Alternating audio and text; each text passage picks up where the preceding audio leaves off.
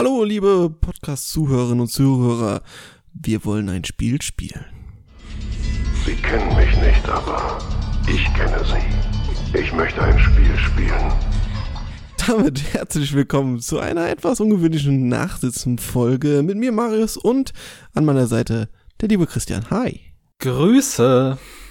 Wir reden heute nicht über Filme äh, in diesem Filmpodcast, sondern über ein anderes großes Medium, was uns seit Jahren und Jahrzehnten mittlerweile ja auch prägt. Und ähm, ja, darüber wollen wir auch mal ein bisschen quatschen.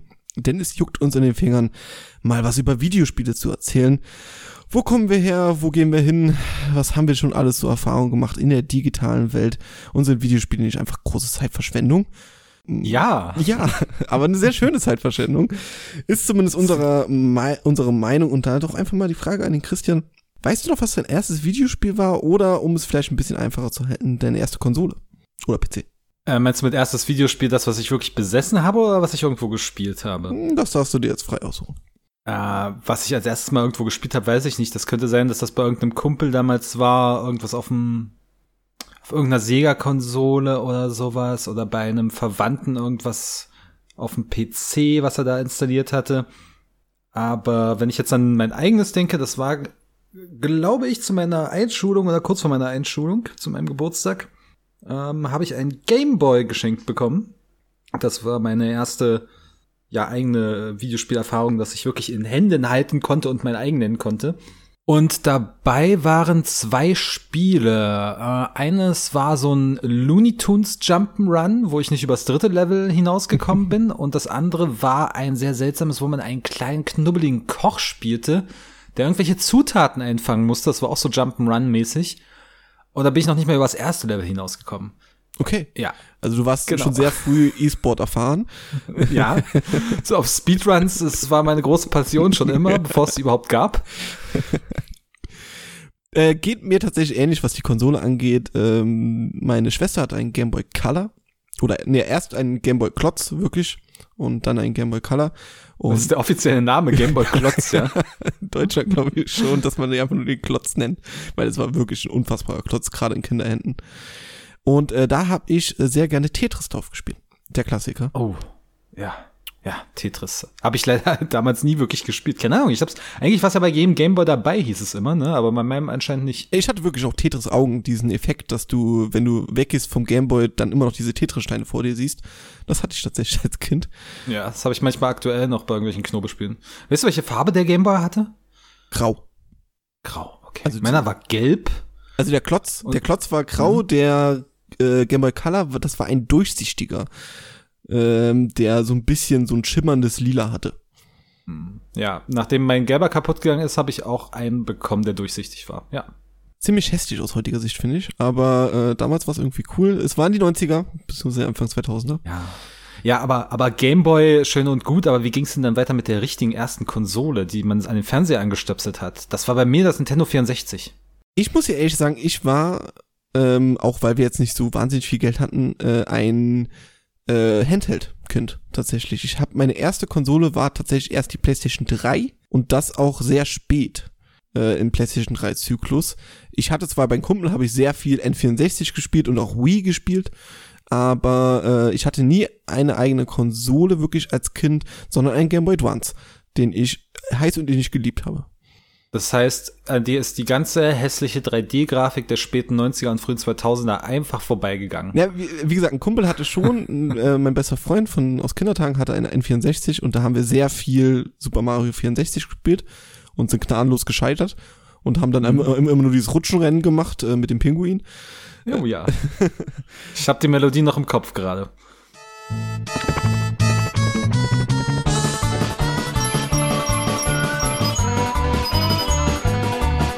Und Pokémon Stadium. Das waren so unsere Spiele, die wir rauf und runter gespielt haben.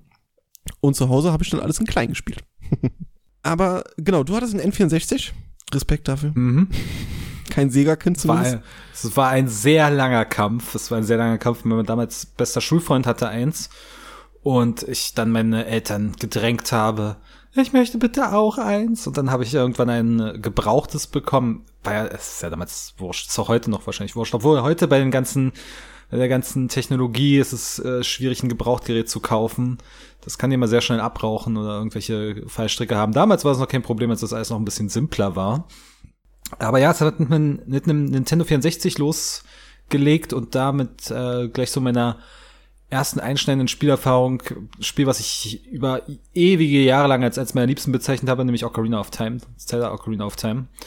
Äh, was ich eigentlich noch mehr mochte, war der mehr oder minder indirekte Nachfolger mit Jaws Mask, wo ich mir bis heute wünsche, dass mal wieder so ein, dass überhaupt mal wieder ein etwas düstererer Zelda-Titel, der strukturell ein bisschen anders ist, ähm, kommt. Aber ich muss weiter harren, die machen weiterhin Spiele für Sechsjährige. Ja, das Neue sieht ja zumindest, was die ersten Bilder aussieht, so ein bisschen düsterer aus, mit so einer Fäulnis, die alles umgibt. Aber äh, äh, warten wir mal ab. Aber tatsächlich mein Spiel, was ich auf den Game Boy Advance hatte, was ich, glaube ich, zur zweiten Klasse geschenkt bekommen habe an Weihnachten, ähm, hatte ich auch zwei Spiele und zwar war das einmal Zelda the Minish Cap, was ich geliebt habe. Also das Spiel war wirklich großartig. Äh, ich habe es vor ein paar Jahren nochmal gespielt. Es ist sehr gut gealtert, einfach weil es eben diese 16-Bit, glaube ich, ist es. 16-Bit, 32-Bit, ich glaube 16-Bit. Nee, nee, 16-Bit war so ein Nintendo 64. Äh, Super Nintendo. -Zeit. Genau, also und Super, ganz viele Super Nintendo-Spiele wurden ja auch auf dem Game Boy Advance übertragen. Äh, zum Beispiel mein Lieblingsspiel aller Zeiten habe ich nicht auf der Originalkonsole gespielt, sondern auf der Port auf dem Game Boy Advance, und zwar Final Fantasy IV, äh, was ich absolut vergöttere und aber nie im Original besessen habe auf dem äh, äh Super Nintendo. Äh, genau, ich hatte den Minish Cap und äh, dann ähnliches Szenario wie bei dir. Ich hatte noch Findet Nemo äh, als das Videospiel und kam auch nicht über das zweite, dritte Level mit den Haien, äh, als man Bruce quasi hatte äh, oder gefunden hatte, äh, kam ich auch nicht drüber hinweg.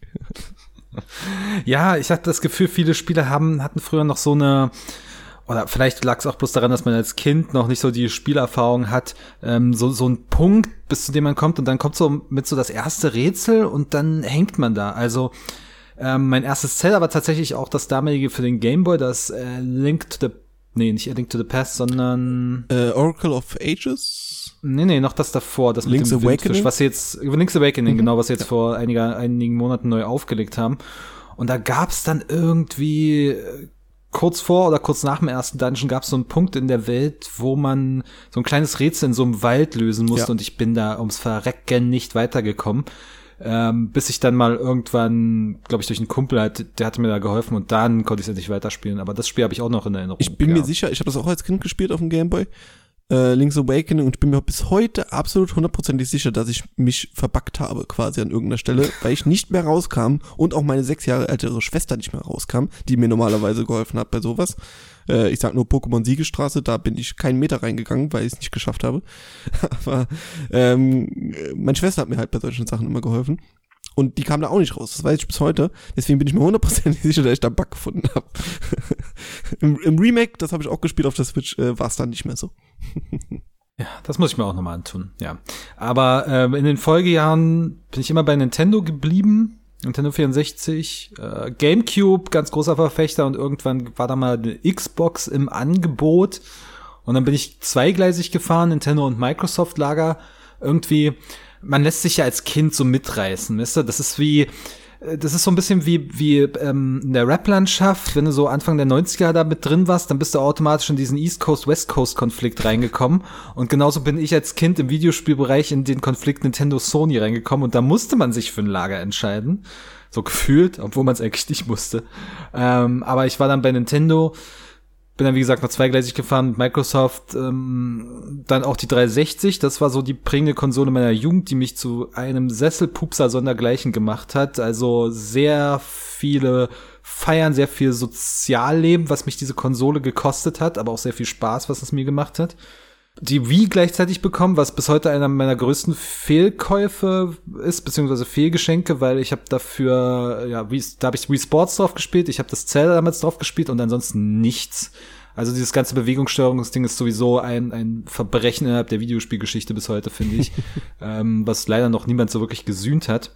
Und von da an auch bei Microsoft geblieben mit der Xbox One natürlich so ein bisschen ins Hintertreffen geraten und jetzt mit der neuen äh, Series, die macht mir sehr viel Spaß, vor allem wegen des Game Passes, durch den ich in letzter Zeit sehr viele kleine, schöne Perlen entdeckt habe. Ja, sehr schön. Ich kann ja auch mal meinen Zyklus quasi aufzählen. Ähm, nach dem Game Boy Advance, wenn man so ins jugendliche Alter rein rutscht, ähm, war Nintendo out.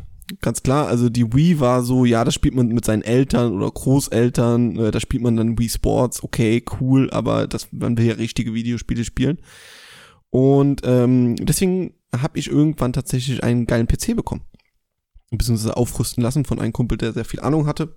Und ähm, dann hatte ich tatsächlich für ein paar Jahre im jugendlichen Alter einen PC, den man äh, auch vernünftig nennen konnte, konnte damals äh, die Spiele spielen, sowas wie Skyrim habe ich dann gespielt oder auch ähm, Mass Effect 2, was absolut prägend war. Ähm, und ja, die Jahre dazwischen habe ich, glaube ich, relativ wenig gespielt. Also, weiß nicht, um die Ende Nullerjahre rum. Ähm, bekam dann eine gebrauchte PS3 und habe dann mir mit meinem ersten Geld aus der Ausbildung eine PS Vita gekauft. Ui. Jetzt würde man denken, uh, der absoluter Fehlkauf, ne? Ich habe sie geliebt, ich habe sehr viel drauf gespielt, äh, sehr viel JRPG-Zeug äh, darauf entdeckt, sehr viele kleine Spiele auch äh, sehr drauf gespielt. Und weil ich halt nichts anderes besessen hatte, weil der PC dann auch wieder, den ich nicht geupdatet habe, äh, dann so runterging und man nicht mehr aktuelle Spiele drauf spielen konnte, war die Vita mein ständiger Begleiter und habe da auch sehr viel nachgeholt, weil der PS Store äh, sehr viele Klassiker auch zu bieten hatte. Und dann hatte ich meine erste Konsole irgendwann am Release-Tag. Das war die PS4, die ich mir am Release-Tag gekauft hatte und als sehr glücklicher Mensch nach Hause gefahren bin nach der Berufsschule und dort Killzone gespielt habe, was ich als Fehlkauf beschreiben würde. War es so gut, wie, wie die Trailer versprochen es haben? Es sah ja? großartig aus, das auf jeden Fall. Und man konnte allen Leuten zeigen, hey, guck mal, wie cool das aussieht. Und alle, oh, sieht super geil aus. Wie ist denn das Spiel? Äh, das Spiel? Ja, äh, Bum Bum. Ach nein, warte, der, ach, das, warte, der, der, der große Skandal mit, dass der Trailer so geil aussah und das Spiel aber nicht war das Killzone auf der PS3. Ja, ne? ja, das da war das Killzone auf der ja, ja. Äh, PS3. Okay. Killzone auf der PS4 sah tatsächlich auch schön aus, war aber spielerisch äh, meh. Ja, und dann hatte ich die PS4, war sehr glücklich damit. Äh, die hat auch komplett durchgehalten, den kompletten Konsolenzyklus. Hab dann irgendwann Gaming-Laptop äh, mir gegönnt oder ja, wo man aktuell Spiel drauf spielen konnte und fahr quasi heute dreigleisig, wenn man so will. Also viel Kleinzeug und Strategiezeug spiele ich auf dem PC. Äh, Nintendo-Sachen spiele ich auf der Switch, weil Nintendo-Sachen. Und äh, dann habe ich natürlich eine PS5, die äh, nicht so viel gespielt wird, wie sie gespielt werden will, aber naja. sie ist toll. Das ist auf jeden Fall. Außer vom Aussehen vielleicht. Aber vom Spielerischen her ist es toll. Was spielst du denn so für Spieler? Was bist du denn für ein Spielertyp? Bist du der, ähm, derjenige, der dann in irgendwelchen Multiplayer-Matches äh, kleine Kinder beleidigt und äh, ganz stark auf seine KD achtet? Bist du der überkrasse Rollenspieler, der ganz genau weiß, wie sein Charakter aussehen muss und der ganz andere Gestalten annimmt. Was ist so dein Ding? Also bis vor Corona hätte ich dir eine klare Antwort drauf geben können. Ich spiele kein Multiplayer null Multiplayer mhm. und spiele nur Singleplayer-Sachen und achte halt sehr auf Story. Grafik ist mir relativ wurscht, aber Story-driven Spiele sind mir sehr wichtig. Oder das komplette Gegenteil, wo ich einfach den Kopf zumachen kann, äh, nebenbei einen Podcast hören kann oder Musik äh, anmachen kann. Äh, und ähm, äh, da spiele ich halt die Spiele außer Shooter. Shooter spiele ich null weil ich scheiße drin bin. und das ist, ich habe die Soul-Spiele, wo ich mich selber dafür bestrafe, dass ich scheiße in Videospielen bin, aber da brauche ich nicht noch Shooter dafür. Und in Corona-Zeiten kamen tatsächlich dann auch so ein paar Multiplayer-Spiele, die man so im Freundeskreis dann spielt, weil man sich halt nicht mehr treffen konnte. Hat man dann zusammen halt sowas wie Pummelparty oder äh, Gartic Phone oder. Was ist denn, was ist denn Pummelparty? ist so, ist ein Mario Party-Klon äh, okay. für den PC oder Worms oder ähnliches, äh, genau. Aber das klingt mir nach so einem Facebook-Spiel, ehrlich gesagt. oder so früher ICQ-Zeiten. So. Ja. Und bei dir? Ähm, also ich kann vielleicht auch mal sagen, mobiles Spielen mache ich kaum noch. Ähm, vielleicht, also ich war auch zeitlang, habe ich natürlich viel Gameboy und Nintendo DS und so weiter. Und auch wenn ich jetzt eine Switch habe, eigentlich mobil spiele ich kaum noch. Die Switch ist mal so ein guter Begleiter fürs Bett oder für einen Urlaub oder sowas, aber weiß ich nicht, so irgendwelche Handyspiele in der Bahn oder sowas, da bin ich völlig abgegangen. Ich hatte, als ich mein erstes Smartphone bekommen habe, habe ich den App Store quasi geplündert nach Spielen. Ich bin dann einer von diesen von diesen äh, gewesen, die, oh, das sieht interessant aus, das kaufe ich und spiele nie in meinem Leben. Äh, kennt wahrscheinlich jeder, der sich etwas intensiver mit Videospielen aus auseinandersetzt, Stichwort Pile of Shame. Ja, wobei man Ja, bei Handyspielen wenigstens nur so ein, zwei Euro, wenn überhaupt, dafür ausgibt. Aber bei Ja. richtigen Videospielen tut's halt richtig weh. Also ich habe hier Pile of Shame. Ich glaube, der hat einen Wert von Neukauf 500 Euro oder so. Ey, geil. Ja, ähm, ich habe sehr viele Spiele immer gebraucht gekauft. Bei mir war es, ähm, wir waren immer unser örtlicher Flohmarkt. Da war jedes jeden Monat so ein Händler, der Gebrauchtspiele ähm, ja abgenommen hat und die gegeben hat. Und er hatte eine sehr faire Politik, weil bei dem hatte jedes Spiel einen speziellen Festpreis, keine Ahnung, sagen wir aber 35 Euro. Und wenn du dir ein Spiel, was dann auch diesen Preis hatte, bei ihm rausgesucht hast, dann hast du nur 5 Euro Tauschgebühr gezahlt. Insofern war es dann sehr äh, große Fluktuation bei mir an Spielen und ich habe äh, sehr viel mitgenommen, aber auch sehr vieles davon nicht gespielt, sondern irgendwie auf Vorrat gekauft. Kenne ich auf jeden Fall. Ähm, ich verkauf, also ich kaufe mir auch sehr gerne Spiele äh, einfach, wenn es um Aktionen gibt, so zwei, drei, äh, drei für zwei Aktionen oder sowas, einfach, weil man sie verkaufen kann. Und das dann so ein bisschen den Wert wieder mit reinbringt. Äh, was natürlich schön ist, PS-Spiele verlieren sehr schnell an Wert, weil die halt im Store super schnell äh, auch vom Preis runtergehen. Nintendo-Spiele, also ich habe keine Ahnung von Geldanlagen. Wahrscheinlich sollen Geldanlagen in der Zukunft steigen. Das machen die Spiele vielleicht jetzt nicht. Aber für Videospiele sind sind äh, Nintendo-Spiele großartig. Die kaufst du für 60 Euro und kannst du für 40 Euro verkaufen. Und auch noch Monate später. Ja, na, ich bin äh, gerade mal gespannt. Ich habe beim Umzug noch so eine Tüte mit alten Nintendo 64-Spielen bei mir Uh. gefunden. Ich wollte mal gucken, was die, was die wert sind. Vielleicht kann ich mir dann den Umzug wieder refinanzieren damit. Ich habe alles damals so. auf dem Flohmarkt verkauft. Weil, Ah, ja, ja. ich hatte halt Eltern, die null Ahnung von Videospielen hatten. Die haben gedacht, ja gut, soll der Junge halt bei seine 5 Mark dafür bekommen. Und wurde so richtig übers Ohr gezogen. Also ein Spiel Ja, weiß ja. ich noch, ich hatte das Dschungelbuch mit Originalverpackung für den Game Boy Color. Das ist heute mehrere hundert Euro wert. Hm. Und äh, Ja, hätte man sich eigentlich alles aufheben müssen, ne? Aber Ja. das ist mit meinen, mit meinen Yu-Gi-Oh! Karten damals passiert. Die habe ich auch alle verschleudert.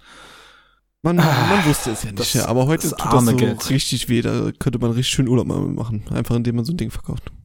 Ja, aber ich bin äh, auch nicht der Multiplayer-Spieler. Ähm, Großartig, ich hatte mal auch so eine Phase, wo ich sehr viel Battlefield 3 oder sowas gespielt habe. Also wenn dann wirklich so kompetitiv online mal. Ähm, ich zwing mich auch manchmal für so ein, in so einen Online-Modus rein, weil ich ein, einer von diesen Completionists, beziehungsweise einer dieser Achievement-Huren bin. Das Oh. ist ja etwas, was bei der Xbox 360 eingeführt wurde, dass jedes Spiel so externe Herausforderungen hat. Also keine Ahnung, es geht los mit äh, beende jedes Level, äh, beende das Spiel auf dem höchsten Schwierigkeitsgrad bis hin zu total absurden Sachen äh, oder auch so mach 10.000 Kills im Multiplayer oder sowas. Und ich war eine Zeit lang sehr bedacht darauf, immer die äh, diese ganzen Erfolge voll zu kriegen und ähm, tu das auch heute noch. Und inzwischen ist es ja auch übergesprungen auf PlayStation und auf Steam und so weiter und wenn es mich jetzt nicht super viel Zeit kostet, dann versuche ich auch immer noch, die voll zu machen. Deswegen ähm, muss ich bei manchen Spielen in den Multiplayer rein, bei manchen lasse ich es aber einfach sein. Das habe ich ja Ähm, gar nicht. Also so Achievements Hast du gar nicht. äh, selten. Also wenn ein Spiel, wenn ich das richtig geil finde, also klingt vielleicht ein bisschen komisch, aber wenn das Spiel richtig toll ist, aber richtig monoton. Also wirklich so Spiele, wo man, wo du halt nebenbei äh, Folgen von einer Serie gucken kannst oder äh, einen Podcast hören kannst oder YouTube-Videos oder Musik. Ähm, weiß ich nicht, ich habe sowas gehabt bei One Piece Pirate Warrior, halt ein Muso-Spiel, wo du nur Button-Mashing machen musst. Oder bei, ähm, äh, wie heißt das, letzte Rayman, Rayman Legends wo Mhm. ich das auch gemacht habe, einfach weil mir das Game so viel Spaß gemacht hat, aber das halt vorbei war. Und ich wollte es halt noch weiterspielen und dafür brauchst du irgendeine Motivation. Dann sind die Achievements cool. Aber sonst, wenn ich jetzt, weiß ich nicht, äh, was war das letzte Story-Driven-Spiel, was ich gespielt habe? Gut, Pokémon, aber das hat keine Achievements. Ist Nintendo. das Story-Driven Pokémon? Ach so, dieses neue, ne? Ja, äh, nee, das, das Remake von, von Perl und Diamant. Ach, das Remake, okay. Äh, aber sonst, gut, Elden Ring habe ich so wenig gespielt, Pff, weil ich im letzten Jahr sowas wie Biomutant zum Beispiel oder Ghost of Tsushima, das ist mir relativ egal. Also das spiel, das spiel ich einmal durch und dann hast ich's. Hm, Okay. Ja, das sind unterschiedliche Spielertypen, die wir da offensichtlich verkörpern. Ich weiß auch nicht, ich hab's äh, gerne so ein so 100% irgendwie stehen zu haben. Das befriedigt mich auf so eine ganz seltsame Art und Weise.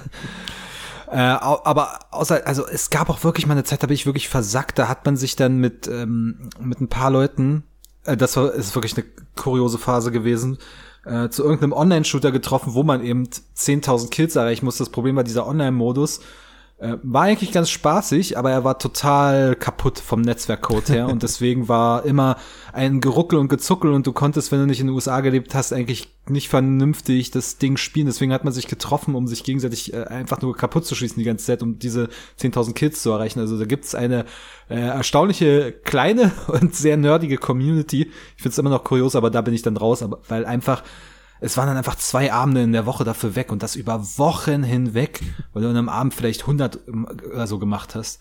Also, Gott, das zum Glück liegen diese Zeiten hinter mir.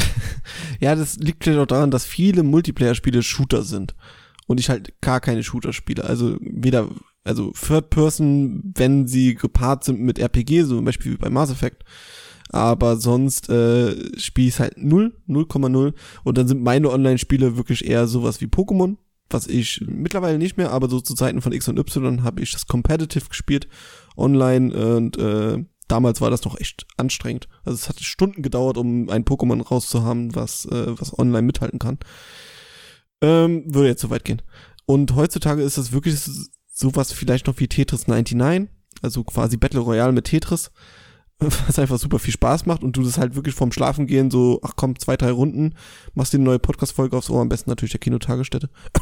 und, ähm, und dann hast du so zwei, drei Runden äh, Tetris gespielt und ärgerst dich maßlos, wenn du kurz vor der Ziellinie oder kurz vor den vordersten Plätzen irgendwie rausgeschubst wirst. Ja, ich mag Shooter tatsächlich immer noch sehr gerne. Ähm, ich weiß auch nicht. Ich mag äh, tatsächlich actionbetonte Spiele und auch skillbetonte Spiele, wo ich mich wirklich reinfuchsen kann und da zählen Shooter dazu und vor allem auch auf Konsole. Ich hatte mal vor ewigen Zeiten versucht, einen Shooter auf dem PC zu spielen und ich weiß, jetzt kommen sie alle, oh, man kann doch Shooter nicht auf der Konsole spielen, aber doch, ich spiele Shooter lieber auf der Konsole, weil, damit ich das irgendwie dieses äh, ähm, Layout auf dem, auf dem PC mit WASD-Tasten, das verkrampft meine Finger so krass. Deswegen habe ich, ich hab's Konsolen sowieso immer lieber, weil du weißt, wenn, wenn du ein Spiel reinmachst, dann fu funktioniert's in der Regel, zumindest galt das noch vor, bis vor ja, ein paar Jahren. ist leider auch nicht mehr so. Aber du musst zumindest nicht irgendwie auf die Konfiguration von deinem Rechner achten oder dann noch irgendwelche Einstellungen vornehmen und so weiter. Nee, deswegen äh, Konsole, Shooter und aber sehr variant. Also ich mag's bei meinen Spielen wie bei Musik, wie bei Film. Ich mag Abwechslung, ich mag Varianz. Ich mag's auch nicht, wenn jemand sagt, ein Spiel muss so und so sein. Ein Spiel darf sich nicht auf seine Story konzentrieren, weil Spiele sind ja im Kern interaktiv. Das äh, interaktiv, das ist ja so das große Merkmal des Spiels. Deswegen eigentlich muss sich ja alles so aus dem Gameplay ergeben und das Gameplay ist King und so weiter und alles was so Story Adventures, das sind ja keine richtigen Spiele, die tun nur so, als wenn sie spielen. Nein, das Schöne am Videospielen ist für mich, dass sie so dass sie so viele Mittel haben, um, an dem man irgendwie anknüpfen kann, sei es jetzt Storytelling, sei es jetzt Visu Vis Visualität, sei es eben Interaktivität durch Gameplay und dadurch eine Geschichte zu erzählen oder dadurch bestimmte Sachen in dir auszulösen. Und diese Variabilität, die liebe ich so sehr und das habe ich auch in mein Spielverhalten der letzten Monate, Jahre mit übernommen, dass ich ein Spiel habe, das ich ja quasi meistens durchspiele. Es ist dann auch gerne noch ein kleines, ähm, aber ich schließe es gerne ab und dann setze ich mich an ein anderes, was völlig anders ist. Keine Ahnung, nach einem Shooter denke ich mir, okay, jetzt ist es mal wieder Zeit für ein Rennspiel und dann hau ich halt irgendwie das neue Colin McRae äh, Rennspiel rein und danach irgendein, irgendein Story Adventure wie Disco Elysium. Also ähm, Spiele, meine Spiele Reihenfolge ist quasi nicht zu gleichförmig, sondern sollte schon immer ganz gerne so eine gewisse Abwechslung haben. Ähm, auf jeden Fall kann ich dir absolut zustimmen. Ich würde trotzdem sagen, von den drei Kriterien, die man so ein Videospieler hat, äh, Story, Gameplay und Grafik, würde ich tatsächlich auch Gameplay als oberste Priorität setzen, weil die Story und so kann cool sein, aber wenn die, wenn das Gameplay beschissen ist oder du verkrampfst, wenn du halt spielst oder Tasten komisch belegt sind oder ähnliches oder Dinge auch einfach nicht funktionieren, dann kann die Story so geil sein, wie sie will. Wenn ich halt nicht weiterspielen, dann macht mir das Spielen wenig Spaß. Ja, ich sage mal, äh, ich sage mal, das muss, also natürlich muss das Gameplay stimmen, aber wenn ich mal so ein Beispiel aus den letzten Jahren nehme, Nier Automata. Mhm. Hast, kennst du das? Ich kenn's, ich hab's gespielt? gespielt, aber ich kenn's. Okay. Klingt aber voll nach das, Spiel für mich. Es, ja, das ist so ein, es ist ein japanischer, ähm, japanisches Action-Adventure, Schrägstrich Rollenspiel, äh, Postapo so postapokalyptische Welt, ja, so.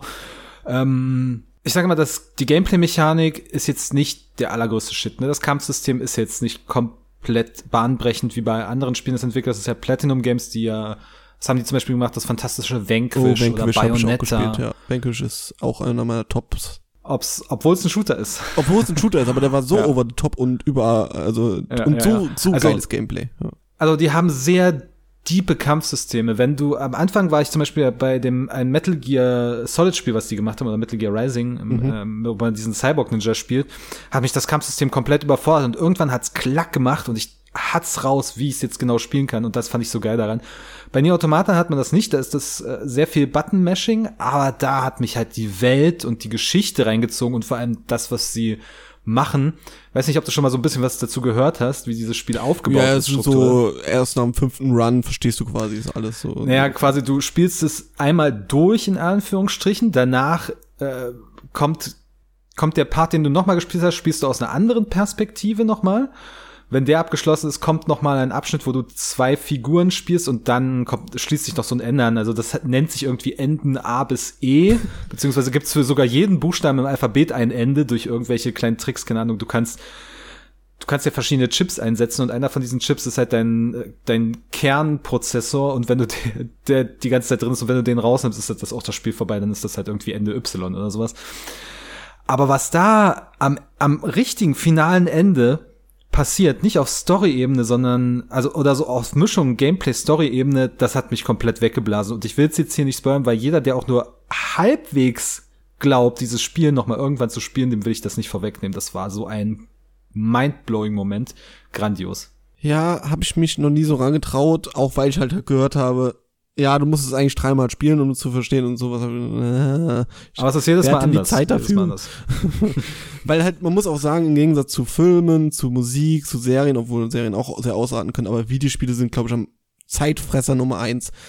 Ja. Weil selbst wenn ein Spiel nur aus Gameplay besteht, wie jetzt ein Tony Hawk zum Beispiel, die Remakes oder ein Super Mario, du kannst damit so unfassbar viele Stunden verbringen.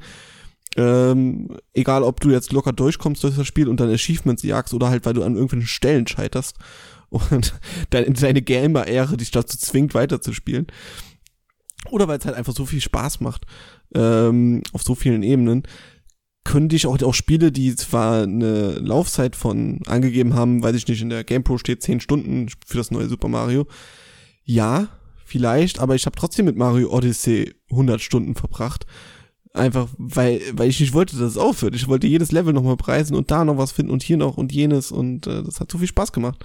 Und ja, Ja, dafür bin ich auch sehr dankbar. Deswegen entferne ich mich, also ich bin sehr dankbar für den Game Pass und für diese vielen kleinen Indie-Perlen, die es in letzter Zeit gibt oder die es ja wahrscheinlich auch schon länger gibt, aber die ich jetzt dadurch entdecke. Ich entferne mich auch immer mehr von den großen Open-World-Spielen, die mich irgendwie so 50, 60 Stunden ranfesseln, wo ich und dabei so sehr viel mittelmäßige Unterhaltung liefern. also da sagst du es auch schon richtig, gerade Open Worlds haben mich komplett verloren. Also zu Zeiten von Skyrim weiß ich noch, das ist ul- Nonplusultra für mich. In Skyrim oder in Fallout 3, die Open Worlds waren der Shit und ich habe da Stunden um Stunden verbracht. Heute erschlägt mich das einfach nur noch. Ich will, dass ein Typ mir sagt, ich soll da hingehen und drei Kräuter sammeln und dann mache ich das. Und äh, ich will nicht auf dem Weg drei Sidequests bekommen, die vielleicht alle geil sind. Zum Beispiel The Witcher 3 habe ich zehn Stunden gespielt oder sowas. Einfach, weil es ist natürlich toll, kann ich gar nichts gegen sagen, aber es entschlägt mich. Und auch Elden Ring habe ich halt noch nicht so viel gespielt, obwohl die Open World ja dort ganz anders funktioniert. Und das alles, alles toll ist. Ich kann das alles appreciaten. Aber es erschlägt mich einfach nur noch und dann äh, bin ich eine Disc davon, äh, Wechsel davon entfernt, halt einfach ein paar, paar äh, Ollies zu machen bei, bei Tony Hawk. Und dann habe ich auch Spaß.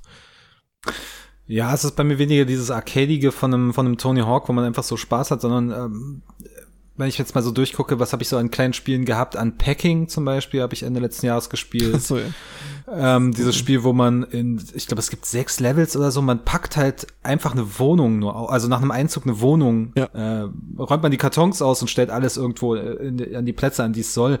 Super entspannt, super klein, innerhalb von zwei Stunden bist du durch und das ist super angenehm. The Pedestrian, so ein kleines, sehr lustiges äh, Rätselspiel, sehr clever, teilweise in seinen Mechaniken, auch nach zwei Stunden durch. Exo One habe ich auch gespielt, wo man eine Art Raumschiff Stein spielt und über verschiedene Welten fliegt, einfach nur das Ende erreichen muss und dabei halt diesen, diesen Flow und diese Ästhetik von diesen außerirdischen Welten genießt. Das sind so alles Sachen, die so nach drei Stunden durch sind. Und das ist eine sehr angenehme Abwechslung zwischen dann irgendwas Größerem, was ich mal zwischendurch einlege, wie zum Beispiel Disco Elysium, wo ich 20 Stunden äh, in der Story hänge, oder Control, ähm, das war so eins der, der letzten, die ich gespielt habe, auch ein sehr gutes, ähm, oder zumindest vom Design her sehr gutes. Das äh, Gameplay selbst war mittelmäßig, würde ich denken. Oder sagen, ja, oder man, manchmal ist es dann halt so ein massives Projekt wie eben ein Elden Ring oder Mass Effect. Ich habe jetzt die, die Legendary Edition mit den ersten drei Teilen mit meiner besseren Hälfte durchgespielt und ich dachte so, das wird so ein, okay, da hängen wir bestimmt vier Monate dran. Nö, wir hatten es innerhalb von anderthalb Monaten oder so hatten wir alle drei Teile durch, weil wir auch, Krass. ich bin, ich bin in meiner Nostalgie verfallen und sie ist auch so einer gewissen Neugier-Sucht verfallen. So am Anfang war es noch so, ach, muss, muss ich das wirklich mitspielen? So, ich hat's ja, hat's bloß angeboten.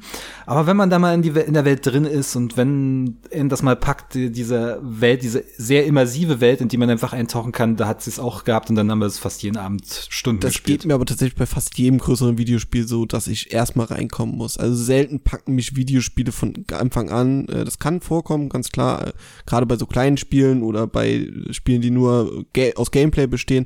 Aber bei Story-Driven Spielen oder großen Open Worlds oder sowas. Ich muss reinkommen und irgendwann macht es Klick und dann bin ich auch süchtig. Also sowas wie äh, Dark Souls. Ich glaube, ich habe Dark Souls 1 dreimal angefangen, Bloodborne auch dreimal, ähm, Dark Souls 3 fünfmal oder sowas. Mhm. Und nur bei Dark Souls Remastered hat es dann gekickt. Wo ich dann gesagt habe, okay, komm, ich kauf's nur nochmal. Alle sagen, es ist so toll.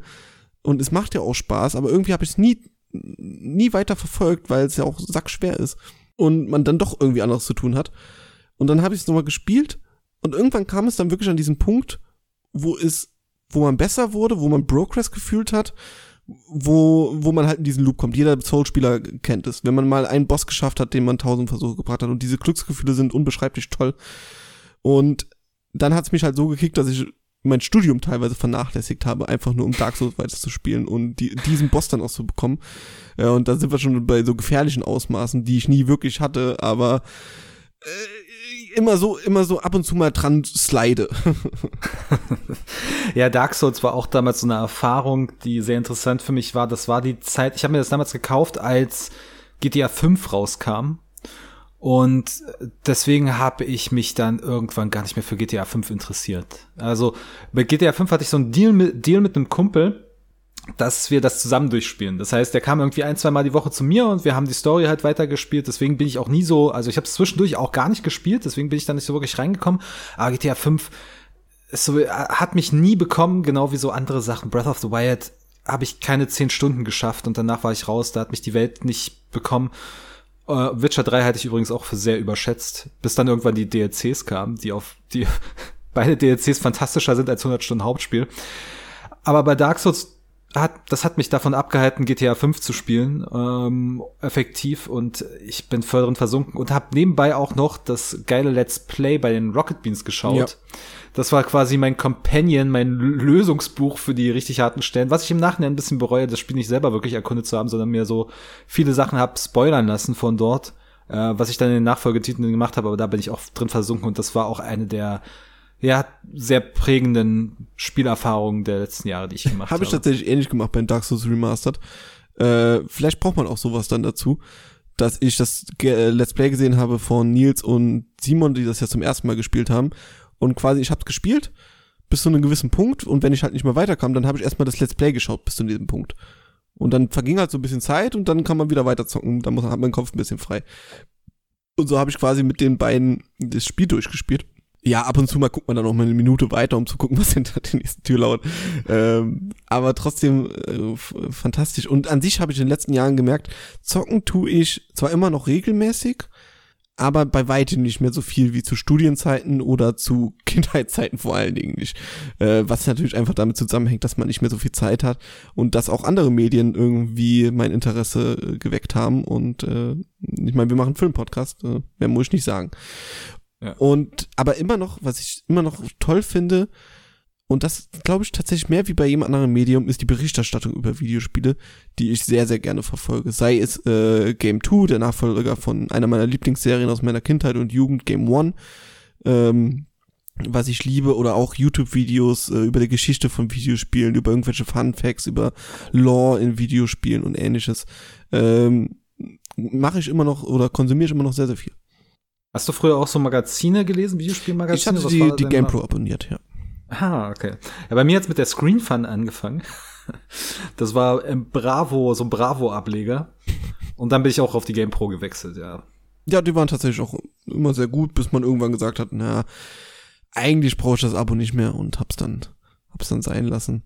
Ja, Es war ja da, cool. da ich, ich kann diese, ich kann diese Aussage nicht supporten. Ich kann dazu nichts sagen, weil ich äh, Teil meines Einkommens durch äh, Printerzeugnisse äh, Ach so, ja, verdiene. alle- alle aus- Insofern kauft, kauft gedrucktes Papier bitte, damit ich leben cool. kann. Es ist auch äh, wirklich, wenn ich mir denke, ab und zu mal gehe ich wirklich durch den Laden und denke mir, komm, kaufst dir mal eine Zeitschrift. So, gehst du heute Abend, zockst du nett oder guckst einen Film oder sowas und legst, legst dich hin und liest Zeitung oder Art- Artikel. Und das macht dann auch immer Spaß. Äh, Zum Beispiel äh, habe ich das Katapult-Magazin abonniert, aber das kommt auch alle drei Monate, das ist noch was anderes. Ja, tatsächlich lesen Videospiele, so, also klassische Kritiken gucke ich kaum noch oder lese ich kaum noch. Wenn, dann ist es wirklich irgendwas äh, zu einem bestimmten Thema. Äh, Rants sind natürlich immer gern gesehen. Wenn jetzt jemand von der GamePro, äh, wie heißt der, Maurice Weber, glaube ich, über das neue Siedler abhatet, dann ist das natürlich super unterhaltsam. Oder halt auch bei Twitch dann einfach, wenn man selber was zockt, wie, wie Tetris oder wie irgendwas, was jetzt nicht so dermaßen Aufmerksamkeit verlangt. Oder bei mir ist es auch bis vor ein paar Jahren exzessiv viel Civilization gewesen auf dem PC. Und da kann man wunderbar nebenbei äh, YouTube-Videos anmachen oder, oder Podcasts. So konsumiere ich sehr viele Videospiele zur Zeit, bis mich halt das nächste wieder kickt. Ich äh, bin auch so ein bisschen davon abgekommen, Tests vorab zu lesen, ähm, weil wir haben ja mal eine Folge über Spoiler gemacht und bei Videospielen gibt's ja eine andere Art von Spoiler, nicht die inhaltlichen, sondern die Gameplay-Spoiler. Eins der Beispiele, was ich da immer gerne anführe, ist The Darkness. So ein Shooter von Ende der Nullerjahre kam der, glaube ich. Ähm, wo man äh, ba- basiert auf dem Comic und man spielt so einen jungen Mafioso, der von einem Dämon auf einmal besessen ist und äh, es wachsen auf einem einem auf einmal Tentakel aus dem Rücken und man landet irgendwie in einem zweiten Level im, in einer düsteren Version des Ersten Weltkriegs. Und das hat man natürlich in der Vorberichterstattung schon alles mitgekriegt, aber wenn ich da reingegangen wäre, ohne das alles zu wissen, hätte es mich, glaube ich, komplett überrollt. Sowas noch ganz geil, aber ohne wäre es noch besser gewesen. Ich finde es so lustig, wenn ich gerade bei dem Videospielen zu dieser Zeit habe ich immer oder sehr oft tatsächlich den Game One Beitrag im Kopf. Wirklich, auch weil ich letzt, also, nee, was heißt letztens, das war so Ende des Studiums, also so vor drei Jahren, habe ich mir alle Game One Folgen nochmal angeschaut. So von vorne bis hinten, quasi wie eine Serie gererunnt. Äh, was halt auch zeitgleich nicht nur sehr lustig war, sondern auch zeitgleich so ein, so ein Nostalgietrip durch die Ende Nullerjahre, Anfang Zehnerjahre. Äh, und sehr, bei sehr vielen Videospielen habe ich, habe ich halt die Gags im Kopf. Ja, aber war wahrscheinlich auch sehr fremdschämig, oder? Ja, äh, na klar, manche Gags sind nicht gut gealtert, äh, falls du das meinst, äh, ja, auf jeden Fall. Aber dieses Hauen und Pappe, dieses wirklich mit so wenig Mitteln, so viel Kreativität zu machen, das ist immer noch sehr, sehr lustig. Kann ich nur jedem empfehlen mit ein bisschen Toleranz. Ja, auf jeden Fall Respekt dafür. Gibt's denn irgendwelche Genres, abgesehen vom Multiplayer, mit denen du gar nichts anfangen kannst? Es gibt so, ja, Shooter habe ich schon gesagt, Mhm. äh, mit denen kann ich absolut nichts anfangen. Dann tatsächlich größtenteils so, äh, wie heißt der gute Mann, der nur Story-Spiele macht, die quasi kein David Gameplay haben. Cage. David Cage, ne? Ja. Hm. Äh, auch wenig, auch wenn ich äh, Heavy Rain gespielt habe und auch Until Dawn ist jetzt nicht von ihm, aber ist das gleiche Prinzip. Das spiele ich relativ selten.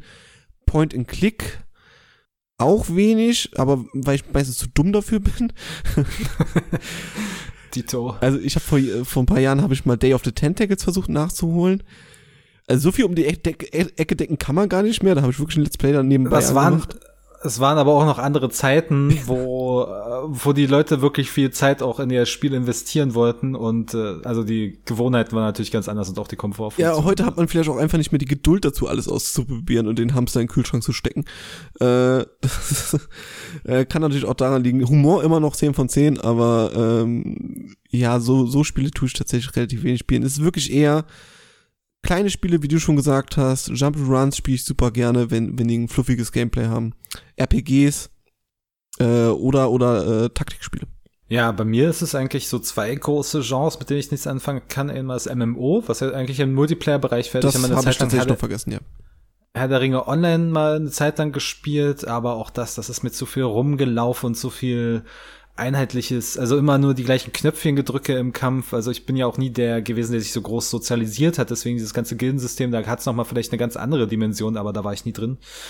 Und Echtzeitstrategiespiele ist irgendwie was. Ich habe es mal natürlich ausprobiert und ich habe auch mal ein Command Conquer gespielt und wenn es nur um Aufbau geht, dann geht das auch. City Skylines habe ich ungefähr 300 Stunden oder so reingesteckt, weil aber auch da der, der Gameplay-Loop wunderbar funktioniert. Es ist eine Städtebausimulation, wie im Prinzip der eigentliche Nachfolger von SimCity, wenn man so will. SimCity haben sie ja irgendwie kaputt gemacht Das und das ist halt so ein. Ding. Genau.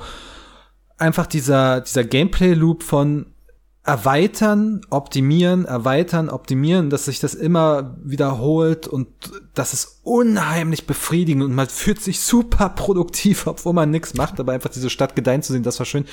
Aber irgendwie, keine Ahnung, ähm, ich bin nie an StarCraft rangekommen, ich bin nie groß an, äh, was gibt's denn noch so an Echtzeitstrategiespielen, Warcraft rangekommen. Ähm, es gibt auch sowieso noch so ein paar große Lücken, wo ich mich, ja eigentlich nicht schäme, aber ich bin zum Beispiel nie, äh, Diablo habe ich nie gespielt und werde ich wohl auch nie spielen. Ja, bei Diablo, ich weiß noch, dass ich es mir damals nicht gekauft habe, Diablo 3, weil ich wirklich Schiss hatte, dass ich danach süchtig werde. Weil das so, so Hack and Slay, das sah genau nach meinem Genre, Genre aus. Und ähm, das habe ich quasi aus Selbstschutz zu Release nicht gespielt und dann irgendwie nachgeholt. Ähm, aber ich gebe dir tatsächlich recht bei MMOs. Ich habe vor ein paar Jahren, äh, äh, zu Corona-Zeiten war es noch, mit einem Kumpel mal versucht, weil es für ein Wochenende gratis war, in Final Fantasy reinzukommen, Final Fantasy 14 weil das ja so großartig sein soll und die haben so viel verbessert und das beste MMO zurzeit sein soll, kam überhaupt nicht rein. Also das war wirklich so, wie du schon sagst, da muss man wirklich in der Community sein, glaube ich, dass das Spaß macht. Und Echtzeitstrategie war für mich immer so gleichgestellt mit Partyspiel. Und das, das tut mir jetzt für alle Leute leid. Natürlich kann man StarCraft und so super competitive spielen. Das ist so mega viel Skill braucht man auch dafür. Mit Sicherheit. Aber für mich war das so immer, das habe ich wirklich nur gespielt, wenn man es halt mit Kumpels auf, auf einer Party gespielt hat. Weil ich so eine Runde StarCraft, in der nächsten Runde spielen wir Mario Kart. So in einer Reihe steht das so für mich, oh Gott. Aber, äh, ist leider so. Das glaube ich nicht. Ich, glaub, weiß nicht, ob das irgendwo als äh, Affront aufgenommen Aber wird. Echtzeitstrategie passt vollkommen, wenn man einen Pausebutton hat. Dann, also wenn ich einen Pausebutton habe und mal kurz drüber nachdenken kann, was ich hier mache, wie bei City Skylines, Rimworld zum Beispiel, super toll. Äh, Prison Architect habe ich sehr viele Stunden reingesteckt, weil es mir super viel Spaß gemacht hat, weil man halt auch erstmal, man kann erstmal Stopp drücken, geht in Planungsmodus, plant erstmal alles. Hm. Bei Prison Architect kann man das sogar einzeichnen. da kommt vielleicht so der Deutsche aus mir raus, der so, so Excel-Tabellen mag. Ah, Das zählt ja genau genommen zur Aufbaustrategie. Der ne, Aufbaustrategie. Ja, es ist, Ja, ja. ist eher Aufbaustrategie dann tatsächlich. Ja. Aber äh, ja, wenn man es Aufbaustrategie nennt, ist das eher das Ding. Oder halt rundenbasiert wie in Civilization, wo du wirklich ganz entspannt zurücklehnen kannst und wirklich, du, du kannst dir, wenn du willst, kannst du eine halbe Stunde überlegen, ob du einen Eiffelturm bauen willst oder nicht. Ähm, gefällt mir. Gut, hast du noch ein Spiel, worauf du dich freust in den nächsten Monaten, wo du wirklich hibbelig bist? Einfach nur beim Gedanken dran schon ein feuchtes Höschen kriegst. Ja, gehen wir doch mal in die Zukunft und beenden damit so langsam die Folge. Die natürlich bei dem Thema ein bisschen länger gedauert hat, für ein Nachsitzen. Äh, ich habe drüber nachgedacht, es gibt vieles, was mich so ein bisschen kickt. So ein neues, das neue Harry Potter, wo ich sage, ja, könnte ganz geil werden. Das neue Zelda, ja, könnte auch cool werden. Das neue Pokémon natürlich, wobei, nee, das wird wahrscheinlich nix. Ähm, weil sie wieder sich keine Zeit gelassen haben. Anderes Thema. Äh, neue Civilization müsste jetzt so langsam mal in Startlöchern stehen. So, der Zyklus ist bald beendet. Auch da hätte ich Bock drauf. Dann die großen Marken, die natürlich Fortsetzungen bekommen. GTA 6 ist bestätigt. Ähm, Skyrim 2 oder Elden Ring 6 ist, ist äh, Quatsch, Elden Ring. die Elder Scrolls 6 ist, ist ja quasi auch bestätigt. Ähm, es kann alles cool werden, aber ich habe mich mal für einen kleineren Titel entschieden. Und tatsächlich mal wegen dem Look. Einfach weil es richtig geil aussieht und weil es, glaube ich, Nostalgie mega kicken könnte. Und zwar ist das Live Alive. Oder Live Alive. Oder. Ich glaube Live Alive.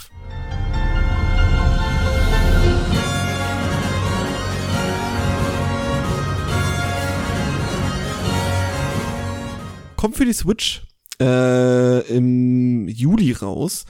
Ist ein Remake eines ganz alten Super Nintendo Spiels und hat die Grafik von zum Beispiel, kennst du Octopath Traveler?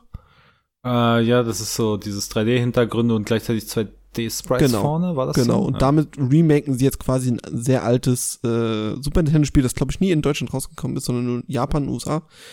Und das sieht so cool aus. Das sieht so wie meine Pixel-Abenteuer Final Fantasy oder ähnliches in meiner Erinnerung aussehen. Und wenn man sie dann spielt, sieht man, oh, es sieht gar nicht so geil aus. Aber ähm, ja, man spielt quasi in verschiedenen Zeitperioden kleine Abschnitte. Also es sind quasi sechs oder sieben RPGs in einem. Und äh, man kann quasi frei auswählen, welche Episode man spielt. Und dann führen die irgendwie zum großen Ganzen. Ähm, sieht sehr, sehr cool aus, sieht nach Oldschool-RPG mit einer richtig coolen Idee aus. Und ich will einfach nur, dass sie Final Fantasy IV auch in diesem Stil irgendwann remaken. Was nicht passieren wird. Weil gerade ein Pixel Remaster rausgekommen ist und es sieht nicht ansatzweise so gut aus. Ach, ich glaube, ja, da hatte ich immer einen Trailer zu gesehen. Ja, das ist halt so irgendwie so ein Look, der mich gar nicht anspricht. Nee, ich weiß auch nicht. Nee, also vielleicht, wenn ich reinkomme, aber das ist jetzt nicht, wo ich sage, oh geil, das muss ich spielen. Ich weiß auch nicht, dieses pixelige, diese, ich meine, diese Retro-Welle, ach, irgendwie hat sich auch ein bisschen ausgelutscht, dieser Retro-Look. ja, ich. ich habe wenig davon gespielt, deswegen ich bin so, ich bin so noch voll drin. Also zum Beispiel Dead Cells oder sowas hat ja auch so ein. So Ich habe, glaube ich, auch nicht so viel davon gespielt, aber es. Ich, äh, wenn einfach die Schwemme so da ist, dann ist halt die Schwemme da und dann äh, ist es nichts mehr Besonderes, wie es am Anfang noch war. Ja, irgendwie, mi- mich kickt das. Ich mag diesen Look, seit, seit ich Kind bin. Und er hatte diesen Game Boy Advance Look oder Super Nintendo Look. Und ähm, da habe ich Bock drauf, das auf der Switch zu spielen. Und weil es halt kein riesen RPG ist, sondern so einzelne Episoden, was, glaube ich, ganz cool sein kann. Bei dir? Hast du irgendwas so? Ja, ich habe mir auch im Vorfeld Gedanken gemacht und es ist gar nicht so leicht. Nach Elden Ring ist jetzt so ein bisschen mein Vorfreude-Hype für die nächsten Monate raus. Und tatsächlich finde ich jetzt gerade auch nichts wirklich, was, was für mich wirklich spannend ist, wo ich sage, oh, das will ich mal spielen. Wisst ihr, Es gibt so ein paar interessante Spiele wie, keine Stalker 2. Ich habe nie den äh, ersten Teil gespielt, aber das sieht ganz interessant aus. Ähm, auch Hogwarts Legacy fand ich, obwohl ich da noch so ein bisschen skeptisch bin, was das betrifft. Alan Wake 2 freue ich mich, dass sie das angekündigt haben. Der erste Teil hatte seine Macken, aber den fand ich sehr gelungen, was die ganze Verwebung äh, Story betrifft, so und das ganze das ganze Horrorflair und so weiter, obwohl der zweite Teil ja auch in eine neue Richtung gehen soll. Aber wenn ich jetzt ein Spiel auswählen müsste, auf das ich mich am meisten freue, dann wäre es wahrscheinlich tatsächlich das neue Mass Effect.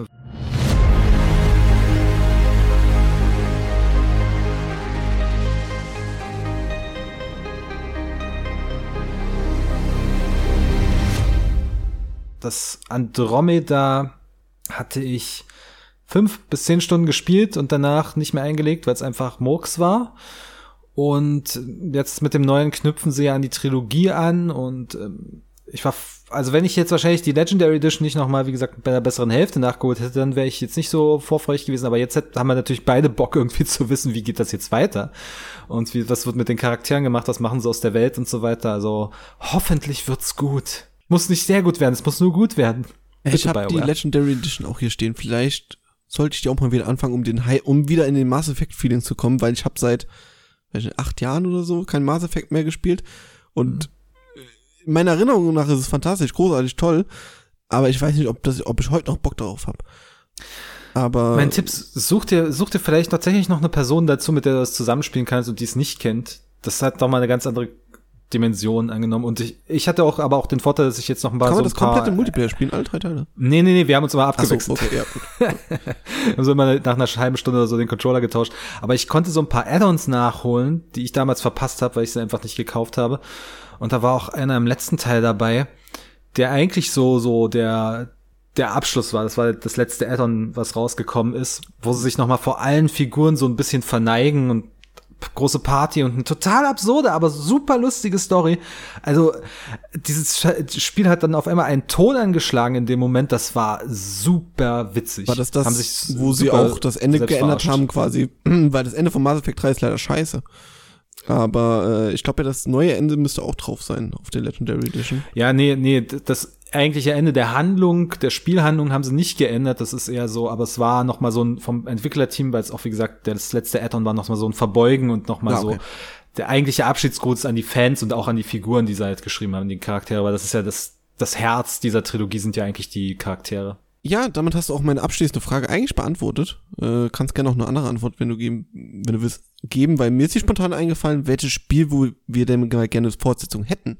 Also wo wir gesagt hätten, ey, wenn das nochmal rauskommt, sagen wir mal eine Fortsetzung, natürlich eine richtig geil und super und toll. Ähm, jetzt ohne Ängste, dass es scheiße werden könnte. Ähm, vielleicht hast du da was, ich kann auch gerne antworten, dann hast du kurz Zeit zu überlegen. Ich habe direkt was parat, insofern. Achso, gut. Äh, ich habe ja schon irgendwie ja. 18 Millionen Mal im Podcast geschwärmt von The Outer Wilds. Ach so. Das war so meine Entdeckung des letzten Jahres, was, was halt einfach im Game Pass war und mal ausprobiert und hat, hat mich komplett weggeblasen und mir ganz neuen, ganz neu die Augen geöffnet für das, was so ein Spiel eigentlich kann.